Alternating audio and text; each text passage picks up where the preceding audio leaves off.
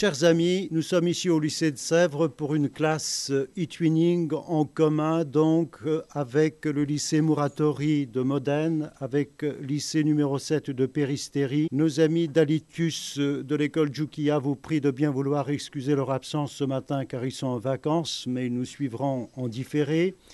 Et quant à nos amis de Banska Bistrica, nous espérons qu'ils seront là dans la matinée. Sinon, à la prochaine séance. Je suis très heureux donc de vous présenter ma propre classe, terminale littéraire du lycée de Sèvres, qui est engagée principalement dans la préparation de notre journée européenne 2008 consacrée au thème donc de la culture et de la diversité des langues en Europe.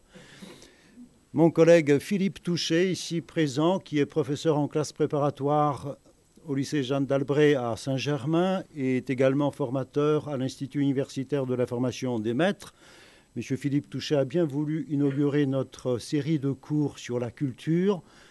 Je suis euh, d'autant plus redevable à son égard qu'il vient de très loin ce matin. Il n'a pas ménagé son temps ni sa peine pour vous fournir donc des documents préparatoires à cette leçon.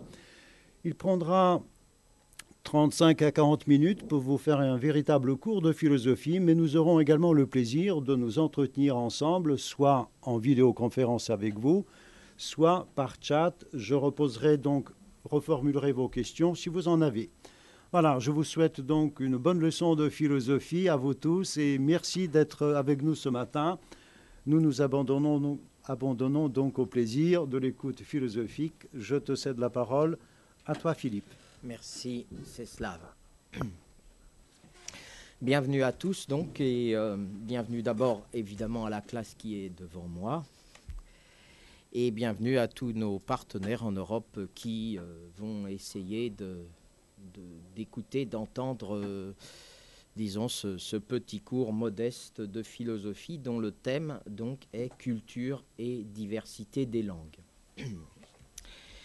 Alors, je vais essayer de parler de la façon la plus simple possible, même si, euh, évidemment, ce sujet euh, est un peu technique, malgré les apparences, comme toutes les questions qui sont liées aux langues. Mais euh, nous ne sommes pas là pour faire de la linguistique, nous sommes là pour essayer de penser philosophiquement l'ensemble de ces questions. Alors je commencerai en introduction de ce thème par euh, évoquer justement ce qui a pu euh, fâcher, pour ne pas dire euh, inquiéter, les philosophes par rapport à la diversité des langues, et pas seulement les philosophes, mais aussi les religions européennes dans leur ensemble. En fait, la diversité des langues a toujours été vécue par les hommes, par les religions, par les civilisations, comme une euh, perte d'humanité, comme un manque d'unité de l'humanité. Et euh, comme vous le savez sans doute, il y a de nombreuses religions, parmi lesquelles euh, la religion catholique, qui vont considérer que on ne peut même pas faire endosser à Dieu lui-même la responsabilité de la diversité des langues. Hein. Euh, comme vous le savez, euh, Dieu ne peut euh, faire reporter la diversité des langues, c'est-à-dire la, division de l'ensemble de ses fils, qu'à la faute des hommes eux-mêmes.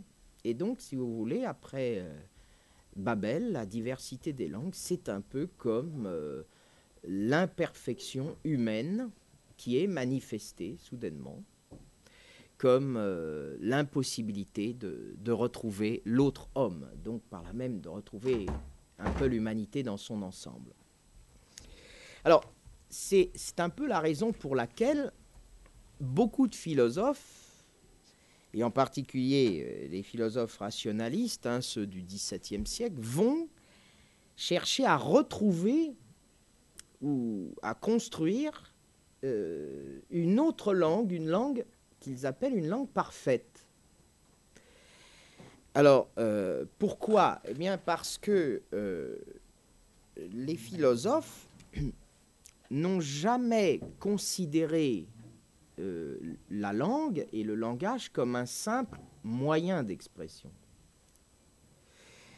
Euh, je donne un exemple tout de suite. Euh, Hegel, hein, le philosophe allemand euh, du, du 19e siècle, nous dit des choses très intéressantes. Donc, dans un petit texte qui s'appelle la propédeutique, il, il, raconte comment, enfin, il raconte, il raconte de manière mythologique, bien sûr, comment, lorsque Dieu a créé le monde dans le paradis terrestre, il a demandé euh, à Adam de nommer chacun des animaux qui se présentaient à lui au fur et à mesure. Alors donc, euh, lorsque on lui présentait le lion, il devait Adam donner un nom. Ceci est un lion, etc., etc. Ceci est une fleur, ceci est une marguerite. Et donc, en fait, euh, ce que Hegel essaie de nous dire ici, à travers cette espèce de mythologie, de, quelque part de langage euh, paradisiaque, hein, c'est qu'en réalité, lorsqu'on nomme les choses, on les modifie. On ne fait pas que les désigner. Et on les modifie parce que lorsque Adam euh, nomme euh, l'animal et dit ceci est un lion, en réalité, Hegel dit il fait disparaître la chose en son immédiate présence. C'est-à-dire que si vous voulez, il substitue à ce qui est visible, l'animal particulier qu'on va devant soi, une représentation sans image, dit Hegel. C'est-à-dire, en fait, euh, tout se passe comme s'il substituait à euh, l'animal visible une idée, un concept, quelque chose qui est universel, quelque chose qui va valoir pour tous les autres lions, et par conséquent quelque chose qui va avoir une signification spirituelle. Autrement dit, vous voyez, euh, le langage n'est pas, pour Hegel lui-même, une faculté de l'homme parmi d'autres. Hein. Comme on pourrait dire que l'homme est aussi un être social, est aussi un être de culture, le langage, c'est la faculté principale qui définit l'humanité.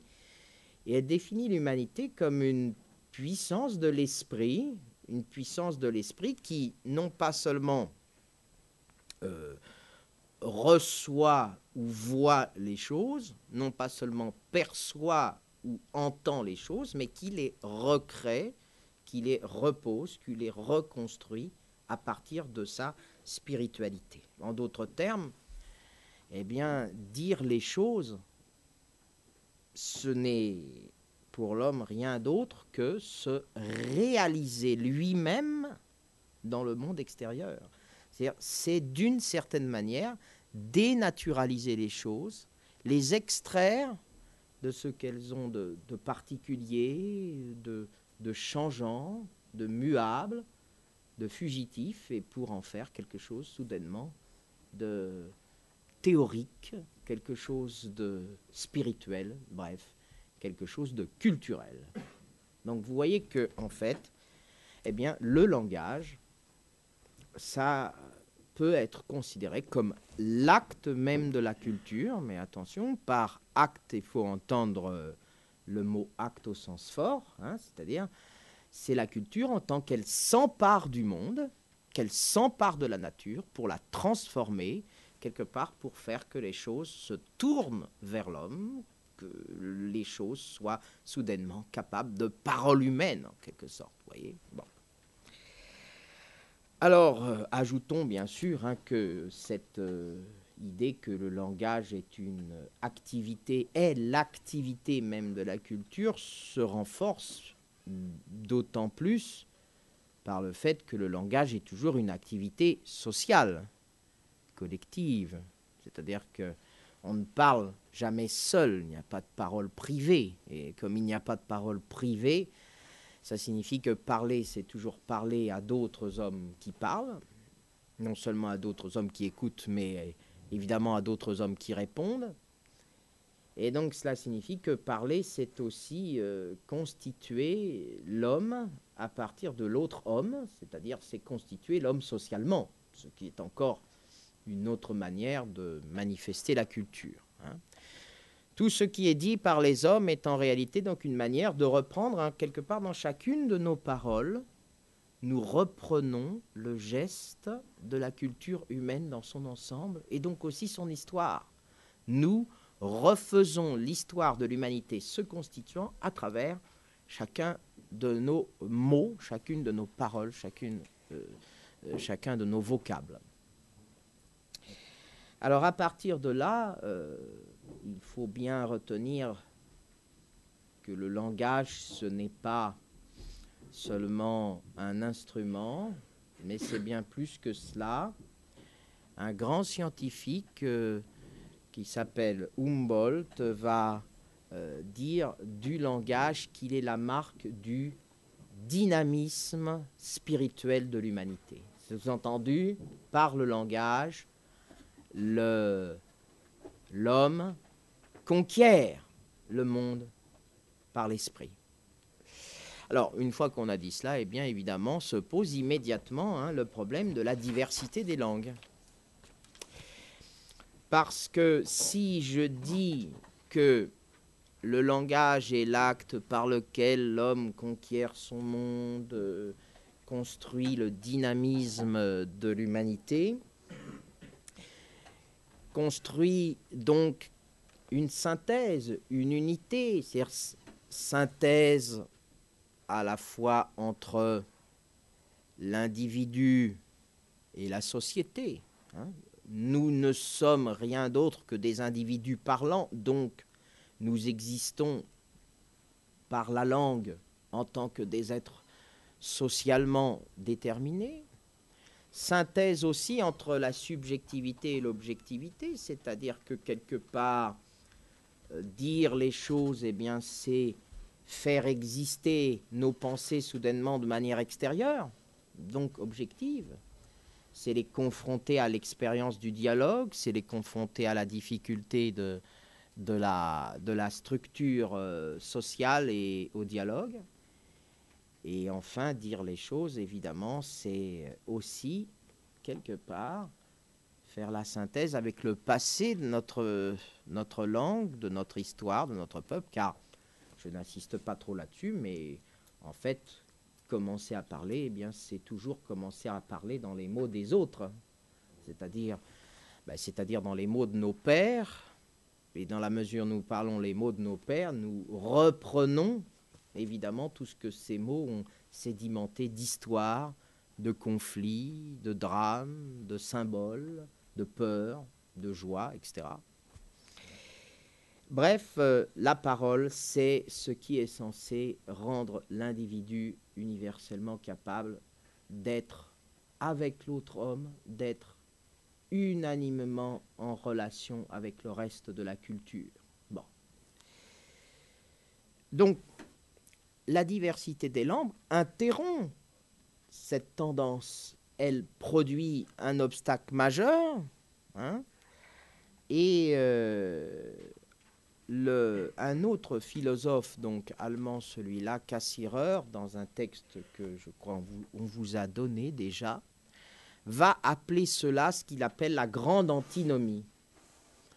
C'est-à-dire, il y a une certaine impasse, d'une certaine manière, qui est l'histoire universelle de la culture. Le langage et les langues sont censées assurer la communication des hommes, c'est-à-dire quelque part, euh, il est censé construire eh bien, l'unité de la culture. Mais le moyen employé par cela, c'est-à-dire les langues, rendent d'une certaine manière impossible cette unité.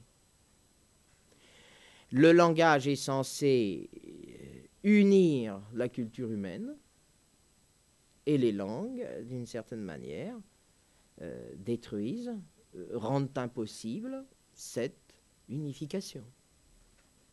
C'est ça ce qu'il appelle la, grande antinomie, dont d'ailleurs Cassirer repère qu'elle est euh, elle aussi la grande antinomie à l'intérieur de la religion. Hein. parce que la religion, ou les, religions, ont cette même préoccupation de l'unité de tous les hommes. Et évidemment, l'existence notamment de, de, langues distinctes, mais euh, par-delà de religions distinctes, constitue par définition un, obstacle et donc une véritable antinomie au cœur du processus religieux. Qu'est-ce qu'une religion si elle est obligée de constater la multiplicité des religions? Hein? Qu'est-ce que la religion peut avoir d'unificateur si elle se donne comme euh, confrontée euh, en perpétuellement à des différences de croyances? Bon, eh bien, c'est la même chose. Alors, vous voyez que dans la diversité euh, des langues, donc, on a en résumé, quelque part, le problème de l'humanité, le problème de la culture humaine. Est-ce qu'on peut parler d'une culture humaine? Et par là même, est-ce qu'on peut parler donc de l'homme comme un être défini par l'unité de sa culture? C'est une difficulté. Cette antinomie nous pose problème.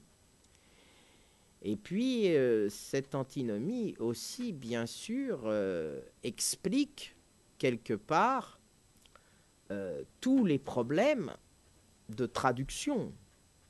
Hein. C'est-à-dire que des contacts, des échanges entre les cultures, donc entre les langues, il y en a toujours eu. Donc le problème n'est pas le problème que nous nous posons ici, ça n'est pas celui de savoir si il peut y avoir des échanges entre les cultures. Le problème serait plutôt de savoir si ces échanges entre les cultures ne sont pas, euh, à l'échelle de l'humanité entière, euh, de perpétuels malentendus.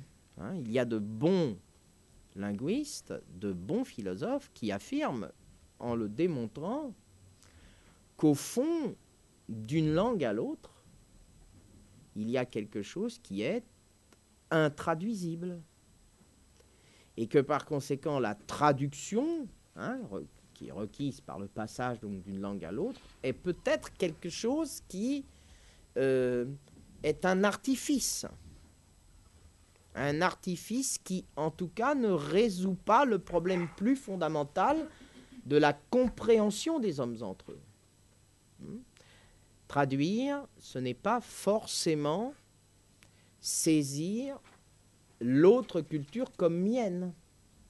Et si l'autre culture est au fond radicalement autre, alors ça signifie qu'il n'y a pas euh, de véritable échange, qu'il n'y a pas de véritable rencontre, mais seulement euh, une cohabitation, seulement une confrontation. Donc vous voyez, ce sont des questions qui sont euh, très profondes.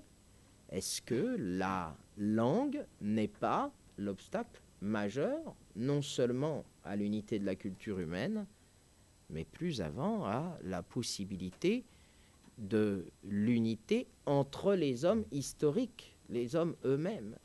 Est-ce que, continuons notre difficulté, est-ce que le fait même que nous apprenions à l'école, par exemple, la culture d'une langue morte n'est pas là encore un artifice?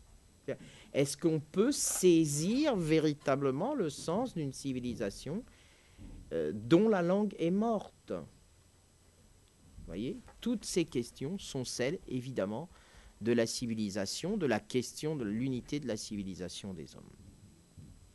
Ce sera donc notre problème, là, maintenant. Alors, euh, le premier élément de réponse qu'on va essayer de, donner donc à, ce problème, eh bien, c'est de repartir de choses simples, non, mais en tout cas euh, euh, concrètes, c'est-à-dire de se demander tout d'abord qu'est-ce qu'une langue? Qu'est-ce qu'une langue? Alors, pourquoi je pose cette question? Parce que en réalité, lorsque les philosophes ont commencé, en particulier donc les philosophes rationalistes. Et vous savez qu'au fond, euh, vous, devez bien vous en rendre compte dans vos cours, tous les philosophes et même tous les professeurs de philosophie ont, ont une tendance plus ou moins consciente et plus ou moins nécessaire au rationalisme. Ils ont tendance à penser que la rationalité va euh, rendre raison de toute chose. Donc lorsque les philosophes rationalistes se sont interrogés sur l'existence ou pas d'une langue parfaite, ils se sont donc demandé pourquoi les langues étaient imparfaites. Hein.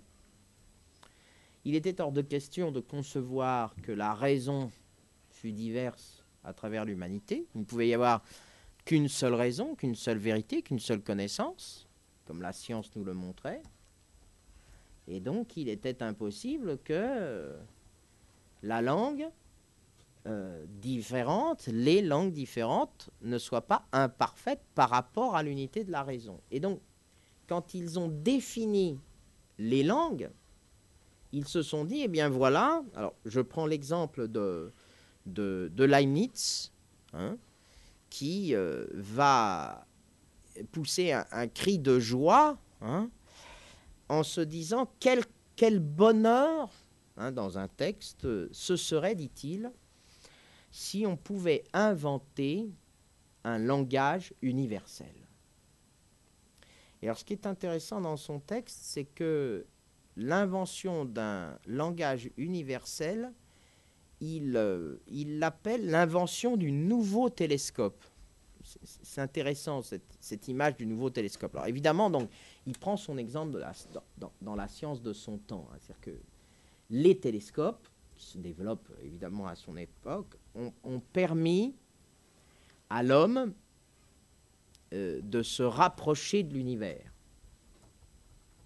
Donc ils ont permis à l'homme de construire quelque chose comme une vision plus complète, plus unie, plus universelle de l'univers.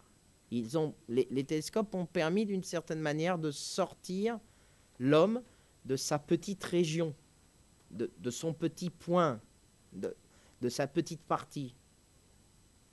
Et donc il se dit, le, problème c'est que il nous faudrait maintenant inventer un nouveau télescope, un télescope, dit-il, qui ne nous rapprocherait pas des étoiles, mais des intelligences. Assez étonnant. Il faudrait inventer un nouvel instrument qui ne nous rapprocherait pas des étoiles lointaines dans le ciel, mais des intelligences. Alors ça c'est assez curieux parce qu'il laisse entendre, il sous-entend que les intelligences, non seulement des autres hommes, y compris des hommes qui sont à côté de moi, vous, moi, les autres, mais évidemment les intelligences des hommes qui ne parlent pas la même langue que moi, sont peut-être plus éloignées, plus infiniment éloignées de moi que les étoiles. Et pourquoi est-ce que, d'une certaine manière, euh, les autres intelligences, c'est-à-dire les autres hommes parlants, sont peut-être plus loin de moi que les étoiles, et qu'il faudrait inventer donc un nouveau télescope Eh bien, peut-être parce que ils sont séparés de moi, par quelque chose qui est plus vaste que tous les espaces, quelque chose de plus vaste que tous les univers, à savoir la diversité des langues. La diversité des langues, c'est comme l'univers qui sépare l'homme de l'autre homme. Hein. Il faut comprendre le sens de cette image chez, chez Leibniz. Alors, ce nouveau télescope, euh, eh bien, qu'est-ce que ce serait euh, Eh bien, ce serait une langue universelle. Et comment fonctionnerait cette langue universelle? Eh bien, c'est une langue dont il prend le modèle dans la langue qu'il considère comme universelle à son époque, à savoir les mathématiques. Alors pourquoi les mathématiques apparaissent comme une langue en apparence universelle? Eh bien parce que euh, les mathématiques euh, sont constituées, si vous voulez, de signes dont la structure est entièrement intelligible. C'est-à-dire, ce sont en quelque sorte des signes qui renvoient entièrement à l'entendement, c'est-à-dire au concept, et dont la forme physique, la forme sensible, la forme phonétique est moins déterminante.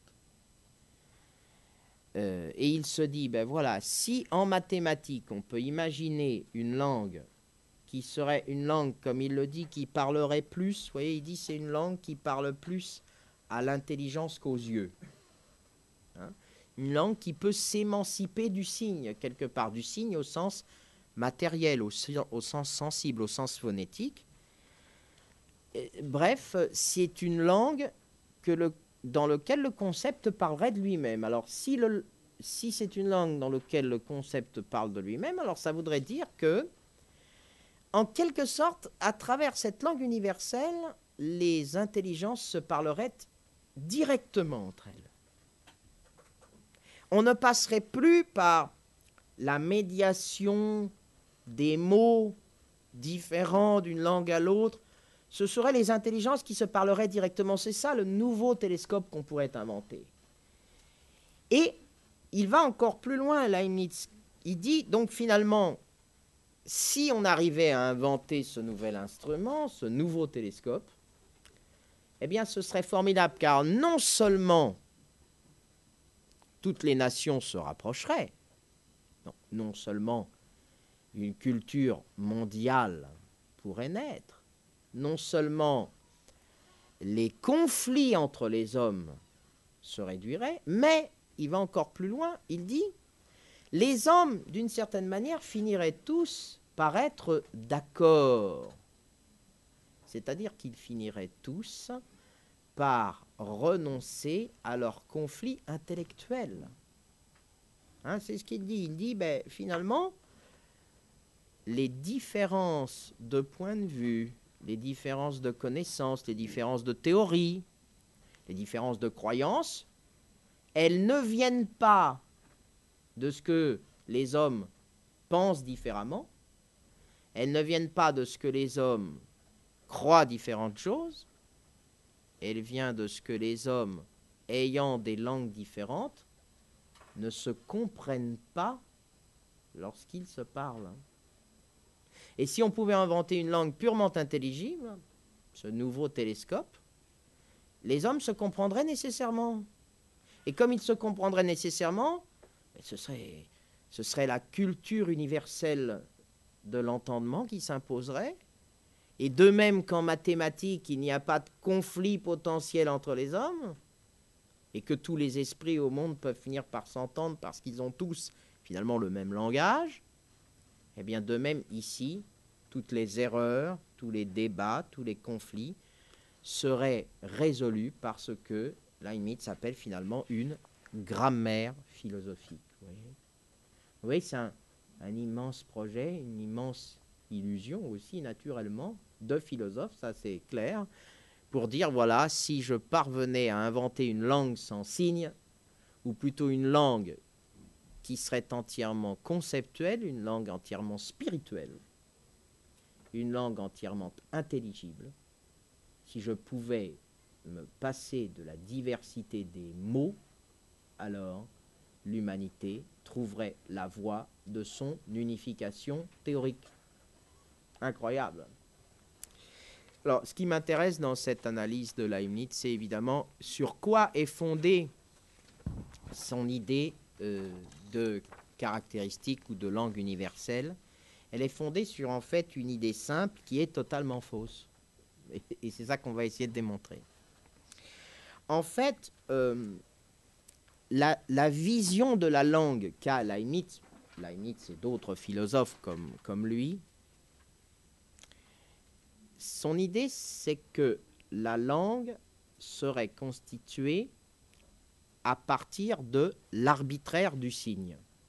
Alors, je pense que vous avez tous plus ou moins appris cela en cours ou que vous allez l'apprendre le langage est un système de signes articulés, et vous savez qu'un signe, c'est-à-dire euh, un phonème, un monème, etc., des mots pour faire simple, c'est une réalité double dans laquelle il y a le signifiant, à savoir le son, ou pour l'écriture le dessin, diversement articulé, qu'on appelle par exemple le phonème, et le signifié, qui est le concept, c'est-à-dire le sens auquel il renvoie.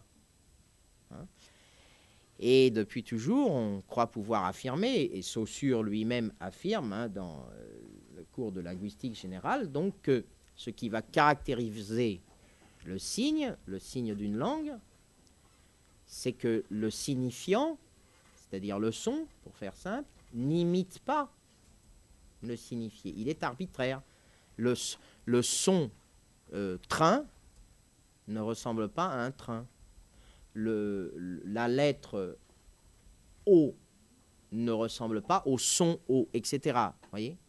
L'arbitraire du signe, c'est l'idée de la séparation dans le signe même entre le son et le sens. Hein? Et évidemment, pourquoi est-ce que je vous parle de cette distinction? Parce que justement, l'arbitraire du signe, c'est-à-dire que le fait que les signifiants n'imitent pas les signifiés, est prouvé par la diversité des langues. C'est la diversité des langues qui, en quelque sorte, est la preuve de l'arbitraire du signe. En d'autres termes, tous ces philosophes affirment, en quelque sorte, que d'une langue à l'autre, le signifié, c'est-à-dire le concept, est le même, et que ce qui varie d'une langue à l'autre, c'est le signifiant, c'est-à-dire le phonème, la phonétique. Hein.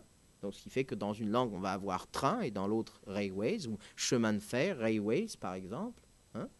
et que cette distinction, que la diversité des langues serait en quelque sorte une diversité phonétique qui aurait quelque part une unité de la pensée à travers l'humanité entière, et que la seule diversité des langues serait la diversité phonétique au niveau des signifiants. Hein? Donc, on comprend mieux pourquoi il se dit, si on arrivait à supprimer la diversité des signifiants, c'est-à-dire si on arrivait à rendre motivé, à rendre nécessaire les, sons, les, signes, etc., si on arrivait à faire une écriture, par exemple, qui, soit nécessaire, on supprimerait la diversité des langues. Donc, oui, il, il postule, ces philosophes, qui recherchent, je le rappelle, la langue parfaite, la langue universelle, ils postulent que, au fond, la pensée est une et que ce sont les sons, les phonèmes, qui sont distincts. Voilà le principe qui les qui les amène à croire ou à vouloir l'unité de la culture à travers la langue universelle. Alors, cette séparation entre le signifié et le signifiant, cette idée de l'arbitraire de signes, ne correspond pas à la réalité de ce qu'est une langue. Même si c'est ce qu'on apprend à l'école ou dans les études de linguistique. Euh, c'est d'ailleurs un, linguiste très important hein, et, aussi un philosophe qui s'appelle Benveniste, hein, qui va révéler cela après avoir lu et rendu hommage beaucoup à Saussure, qui était son maître. En réalité, ce que notamment Benveniste dit de façon très simple, c'est que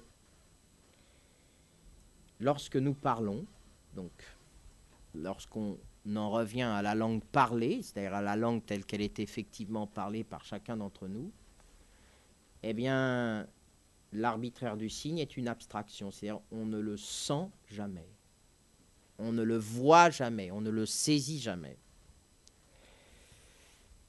Le signifié, le signifiant, c'est-à-dire la pensée et le son, s'apprennent toujours ensemble, s'acquièrent toujours ensemble, et ça va même plus loin, c'est qu'au fond, la plupart du temps, on apprend le langage sans avoir même conscience de l'arbitraire du signe. Il est, très frappant de voir que l'enfant, par exemple, alors si je parle de l'enfant, j'ouvre une toute petite parenthèse parce que vous savez que l'enfant veut dire, ça vient du latin infans, qui veut dire qui ne parle pas. Hein, l'enfant, c'est celui qui apprend la langue, n'est-ce pas? Et donc, l'enfant, quand il apprend la langue, il n'apprend pas des signes. Ce qu'il apprend, c'est à maîtriser par le signe les choses. Il ne cherche pas à savoir simplement des signifiants, des étiquettes, des phonèmes. Il sait, il perçoit que dire les choses, c'est s'en emparer, c'est les faire venir. Il est même souvent persuadé qu'en les disant, il les possède. L'enfant n'a pas conscience de l'arbitraire du signe, bien au contraire, l'enfant fait appel à la puissance des mots en tant qu'ils font. la chose. Et donc, en réalité, si on doit comprendre qu'il y a un arbitraire du signe, ça n'est pas entre le signifiant et le signifié, c'est-à-dire ce n'est pas entre la phonétique, les sons et le sens, c'est entre le langage dans son ensemble, c'est-à-dire c'est entre le signe dans son ensemble, c'est-à-dire la langue, et l'être. C'est-à-dire qu'effectivement, les mots n'imitent pas les choses. Mais les mots en tant que tels ne sont pas arbitraires, puisqu'ils renvoient en réalité à quelque chose qui est naturel pour nous. Nous naissons dans une langue, nous pensons dans une langue, et d'une certaine manière, nous vivons en permanence notre pensée en tant que structurée par la langue. Alors, euh, de ce point de vue-là, un, petit mot encore pour dire que donc une langue, ce n'est pas un système, ce n'est pas un ensemble de phonèmes, ce n'est pas un ensemble de sons. C'est un ensemble de significations. Et d'ailleurs, Saussure, pour ceux qui, ont lu le texte, raconte, donne une très belle image hein, de ce qu'est euh, une langue. Hein. Il, dit, voilà, euh, on doit bien plutôt considérer la langue comme si c'était une feuille de papier. Hein. Rien n'est distinct avant l'apparition d'une langue. Avant que vous parliez, votre pensée n'est pas constituée par des éléments distincts. Mais votre voix non plus. Et il dit, voilà, prenez la langue comme une feuille de papier dont le recto serait la pensée et le verso serait le son. Et vous avez bien conscience que quand vous découpez la feuille de papier, vous ne pouvez pas découper le recto sans en même temps découper le verso. Ce qui signifie qu'une langue, c'est en réalité une manière d'introduire des différences aussi bien sur le plan de la pensée que sur le plan du phonème. Et ce sont les mêmes différences. Une langue, c'est une manière de différencier la pensée en même temps que le son. C'est le même geste. Une langue, c'est un processus de différenciation. C'est comme si on introduisait des coupures au cœur d'une continuité. Parler, c'est articuler, c'est-à-dire diviser et recomposer. Hein. et d'ailleurs, quelqu'un qui n'est pas compréhensible, c'est quelqu'un qui n'articule pas. Hein. on y reviendra. Alors, donc, la langue, c'est une articulation. Ce qui m'amène à un deuxième point sur le plan euh, de la réponse à cette question euh, de la diversité des langues c'est de savoir au fond à quoi renvoient les signes. Parce qu'on a dit tout à l'heure, voilà, euh, on a tendance à penser que les langues ont été constituées comme autant de mots, de sons, qui renvoyaient à des choses. Souvenez-vous de, de ce que nous racontait Gueule. Voilà. Ceci est un lion.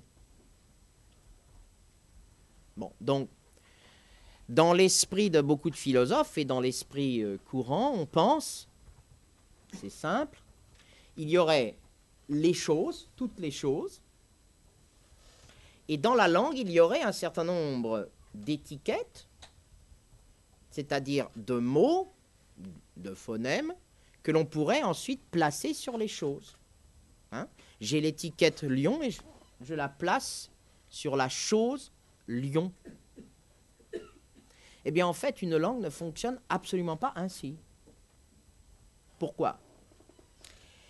Eh bien, parce que nous ne parlons jamais avec des mots, mais nous parlons donc nous ne parlons jamais avec des signes, mais dans un système de signes. C'est-à-dire nous n'employons, nous n'additionnons pas des mots. Nous faisons plutôt comme si nous partions de l'unité de tous les mots possibles pour choisir ceux qui vont nous être nécessaires. C'est-à-dire que l'ensemble de toutes les relations entre tous les mots qui sont disponibles dans ma langue vont me permettre de choisir telle et telle formulation. Alors ça, c'est ce que, euh, c'est ce que Saussure avait déjà bien montré en disant, en disant une chose qui n'est pas facile à comprendre, mais qui est tout à fait fondamentale. Il dit, on ne doit pas comparer une langue à une nomenclature, mais à une monnaie. Qu'est-ce que ça veut dire? Une nomenclature, qu'est-ce que c'est? Une nomenclature, c'est un ensemble d'étiquettes correspondrait à un ensemble de choses. Hein, par exemple, vous avez un magasinier dans une archive ou dans un stock. Il a un ensemble d'étiquettes et il est censé mettre autant d'étiquettes qu'il y a de choses distinctes dans les casiers. C'est ça une nomenclature. Hein, donc on pourrait penser, la langue c'est ça, on a le monde qui est une espèce de stock d'objets et puis on a les étiquettes en face. La langue ne fonctionne pas ainsi, dit Saussure. Elle fonctionne comme une monnaie. C'est-à-dire elle ne fonctionne pas à partir des significations des choses, à partir de la substance séparée des choses, elle fonctionne comme un mode d'échange. C'est-à-dire que les mots ne valent pas par rapport aux choses, mais par rapport aux autres mots. Nous ne parlons pas par rapport aux choses, mais nous parlons par rapport aux autres signes. Et les signes n'ont pas tant une signification qu'une valeur. Alors, comment il le montre bah, On le montre très simplement avec l'exemple des synonymes si les mots, si une langue consistait en une addition d'étiquettes portées sur les choses. Les synonymes n'existeraient pas. Parce que qu'est-ce que c'est qu'un synonyme? La chose est la même, mais il y a plusieurs signes pour désigner cette même chose. Ce qui signifie qu'un synonyme ne signifie pas par rapport à la chose, mais par rapport aux autres mots. Le sens d'un synonyme, il n'est pas déterminé par rapport à la chose désignée, puisque globalement, dans le référentiel de la réalité, elle est la même, que par rapport à un autre mot. Donc, en d'autres termes, lorsque vous choisissez vos mots, vous ne choisissez pas par rapport à la chose, mais vous choisissez par rapport à l'ensemble des valeurs, c'est-à-dire à l'ensemble des synonymes dont vous disposez pour parler vous partez du système de la relation des mots pour choisir le mot qui vous convient à ce moment-là. Et ce qui veut dire que le mot que vous convient n'a pas tant sa signification dans son rapport à la chose que sa signification dans son rapport aux autres mots. Exemple. En français, dit-il, nous avons le mot mouton. Et en anglais, nous avons deux mots. Nous avons mutton et sheep. En fait, dit Saussure, lorsque euh, l'anglais parle de mutton, il désigne, euh, mm, il désigne la viande, la viande de mouton telle qu'elle est apprêtée sur la table. Alors que sheep, c'est l'animal qui est dans le champ. Bon. Mais pour faire cette distinction, il faut disposer des deux mots il faut disposer du synonyme. C'est-à-dire, je ne comprends mutton que parce qu'il y a sheep, et je ne comprends sheep que parce qu'il y a mutton, etc., etc. On pourrait multiplier les exemples. Donc les langues sont des systèmes de valeurs. Et si les langues sont des, systèmes de valeurs, ça veut dire que quand vous parlez une langue, vous entrez dans toute la langue. Vous avez besoin de toute la langue pour faire votre partie parce que vous choisissez à partir d'une unité complète et systématique. Vous choisissez à partir d'un organisme global de tous les mots. Vous allez performer votre langue, votre parole, à partir d'une compétence générale, c'est-à-dire de l'ensemble des différentes valeurs de vérité que vous avez. Et euh, voilà pourquoi, en quelque sorte, on doit dire que eh euh, les langues ne sont jamais une addition de mots, ni une succession de phonèmes. D'où, évidemment, la question de savoir comment on fait pour passer d'une langue à une autre. Je reviens à mon problème de la traduction. On pourrait croire dans un premier temps, ben oui, traduire, est-ce que c'est pas traduire, comme on dit, mot à mot? Mais chacun sait qu'en réalité, pour traduire, c'est passer, pour passer d'une langue à une autre, on ne passe pas seulement d'un mot à un autre, on ne fait pas une transcription, mais on est obligé de passer d'un système de valeurs à un autre système de valeurs. C'est-à-dire que on est obligé de passer d'un système de synonymes, par exemple, à un autre système de synonymes. Il ne faut pas croire que toutes les langues découpent leur expérience de la même façon. Vous avez des langues qui, pour tel ou tel mot, vont avoir un nombre de synonymes absolument considérable. Hein, il existe par exemple 231 mots différents, synonymes proches les uns des autres, pour désigner la neige dans la langue des Inuits. Là où, chez nous, sans doute, il doit exister allez, un ou deux mots, et encore, euh, je n'en suis pas sûr. Autrement dit, vous voyez, passer d'une langue à, à une autre, c'est passer d'une organisation du rapport au monde à un autre, c'est passer d'un système de compréhension d'un monde à un autre. Et c'est un système. C'est-à-dire que, euh, d'une certaine manière, lorsque nous parlons une langue, nous vivons dans un grand corps de signification où chaque partie, c'est-à-dire chaque mot, chaque signification renvoie au tout, où chaque élément renvoie à la totalité. Et donc ça signifie aussi, bien entendu, que euh, on ne peut pas considérer la langue comme une description de l'être, du monde ou des choses. C'est-à-dire, il n'y a pas d'abord les choses, puis la langue qui les décrirait. À l'évidence, comme le dit très bien Cassirer, une langue, ce n'est pas une description du monde, c'est une production du monde. C'est-à-dire, dans la mesure où je produis un système de valeurs, dans la mesure où ce système de valeurs est un système de différenciation, je produis par là même une certaine expérience. Cassior dit carrément, parler, ça n'est pas désigner des objets, c'est objectiver, c'est-à-dire c'est rendre objectif des distinctions, des séparations qui n'existent pas dans les choses. En d'autres termes, c'est parce que j'ai la langue des nuages que je peux saisir le ciel comme constitué par des cumulonimbus, des des stratocumulus, etc. Tant que je ne dispose pas de la langue des nuages, ce n'est pas autre chose que le ciel que je vois. Tant que je ne dispose pas de la langue des arbres, je ne me promène indistinctement que dans une forêt. Et je ne vois que des arbres. Donc vous voyez, la langue n'est pas une manière de décrire le monde, mais une manière de le créer selon un système de signes, selon un grand organisme. Alors, quelles conclusions, enfin, quelles conséquences peut-on tirer de tout cela par rapport à notre problème, qui est le problème de la culture et de la diversité des langues?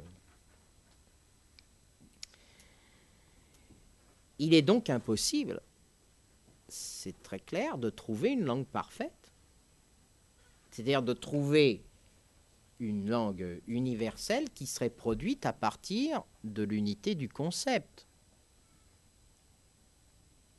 Pas parce que il n'y a pas euh, une unité intellectuelle possible des hommes ensemble, mais parce que les concepts eux-mêmes sont produits par la langue. Hein, c'est-à-dire que les concepts eux-mêmes, les concepts eux-mêmes sont produits par là, par le système de différence de la langue. Hein, Benveniste montrera, par exemple, à travers une chose toute simple, il dira, voyez, dans l'ensemble des langues indo-européennes, c'est-à-dire des langues de la Grande Europe, on retrouve partout plus ou moins le verbe être. Et donc, puisqu'on retrouve partout plus ou moins le verbe être comme un verbe déterminant de l'ensemble du complexe des langues indo-européennes, on peut dire, eh bien voilà, on peut penser l'être, puisque le verbe être existe. Et Benveniste fait remarquer que dans des langues africaines, par exemple, comme la langue Ewe, parlée au Togo, le verbe être n'existe pas et que pour retrouver tous les sens du verbe être qui correspondraient à peu près à notre verbe être, au verbe, être par exemple en grec, il faudrait rapprocher six ou sept formulations différentes. Ah, vous vous rendez compte ce que ça veut dire? Ça veut dire que une philosophie de l'être dans la langue du Togo ne peut pas se constituer de la même façon. Parce que le concept de l'être n'existe pas dans cette langue. Vous voyez, tout se passe comme si la langue déterminait une certaine métaphysique possible, une certaine philosophie possible ou pas. Donc pas d'unification des langues. Mais en revanche, essayons de penser la langue à partir de son unité propre, chaque langue. Ce que l'on doit dire, c'est que euh, chaque langue est parfaite en soi. Hein, ça, c'est, c'est un, grand linguiste qui s'appelle Antoine Meillet, qui est peu connu, qui, au début du XXe siècle, va être l'un des premiers à analyser comparativement les langues indo-européennes. Et il dit d'une façon très curieuse, ce qui est curieux de la part de quelqu'un qui compare les langues, hein, il dit chaque langue est parfaite. Alors pourquoi chaque langue est parfaite? Eh bien parce qu'elle est un système. Un système de valeurs qui est capable, grâce au système des valeurs qui est le sien, de donner sa place à toutes les choses, à toutes les expériences et à toutes les paroles. Autrement dit, il ne faut pas considérer la langue comme une manière de penser, mais comme une manière d'organiser, comme une manière d'intérioriser. La langue, c'est une manière de manger le monde, au sens où tout ce qui m'est extérieur, je l'intériorise, j'en fais une matière propre, et je lui donne à partir de là une place dans mon système de signification. Et toutes les langues sont parfaites. C'est-à-dire que toutes les langues ont cette capacité à se faire évoluer elles-mêmes de manière organique et systématique en vue de produire leur unité de sens.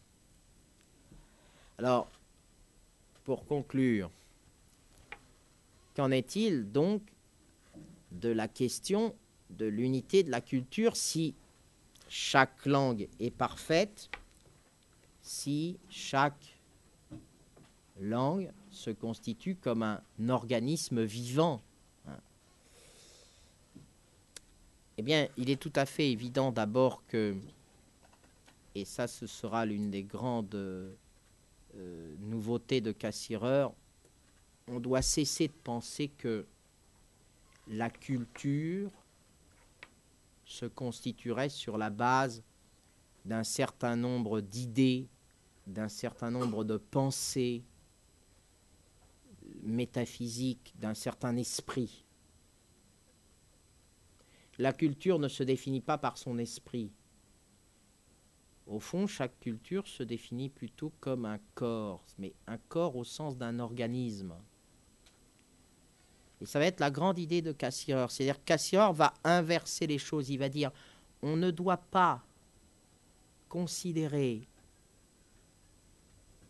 la langue comme une manifestation et une partie de la culture, on doit inverser les choses.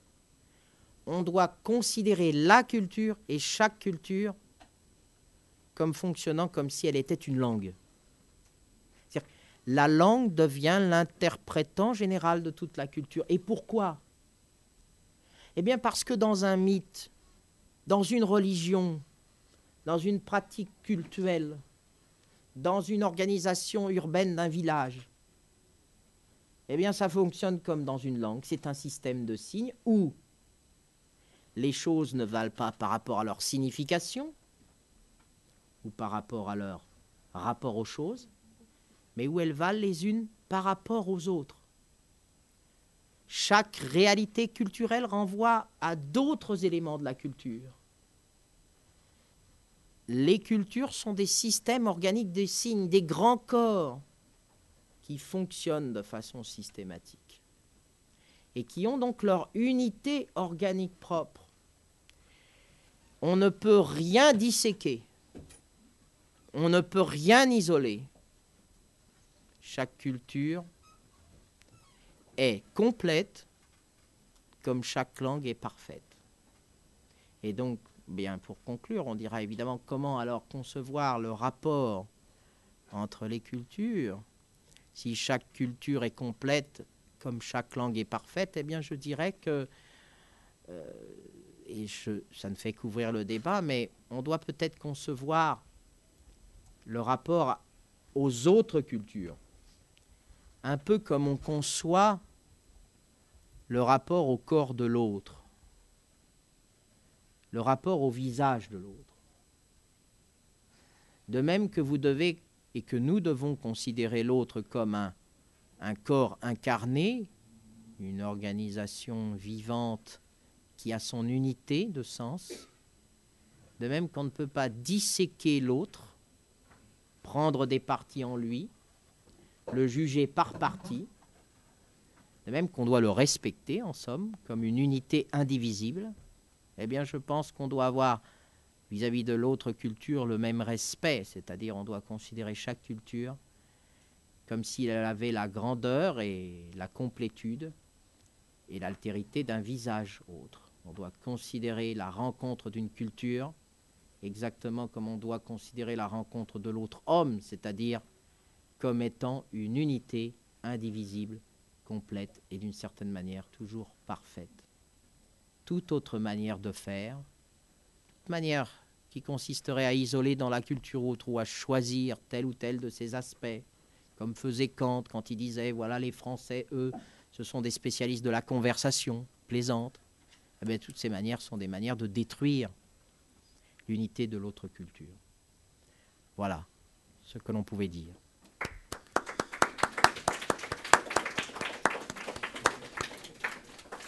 Merci, cher Philippe, pour cette belle leçon sur euh, la culture et les langues dans leur diversité.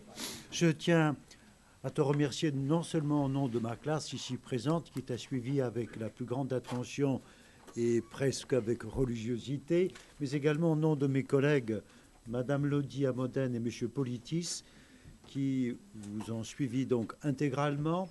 Ils ont d'autres obligations dans d'autres classes et ne pourront pas nous poser leurs questions en direct, mais notre débat ne fait que commencer, notre réflexion ne fait que commencer. Il y aura donc nos forums de discussion pour prolonger cette classe. Il y aura également des publications en ligne, des comptes rendus des uns et des autres. Je pense que nous terminerons ici cette diffusion, mais peut-être pas cette réflexion.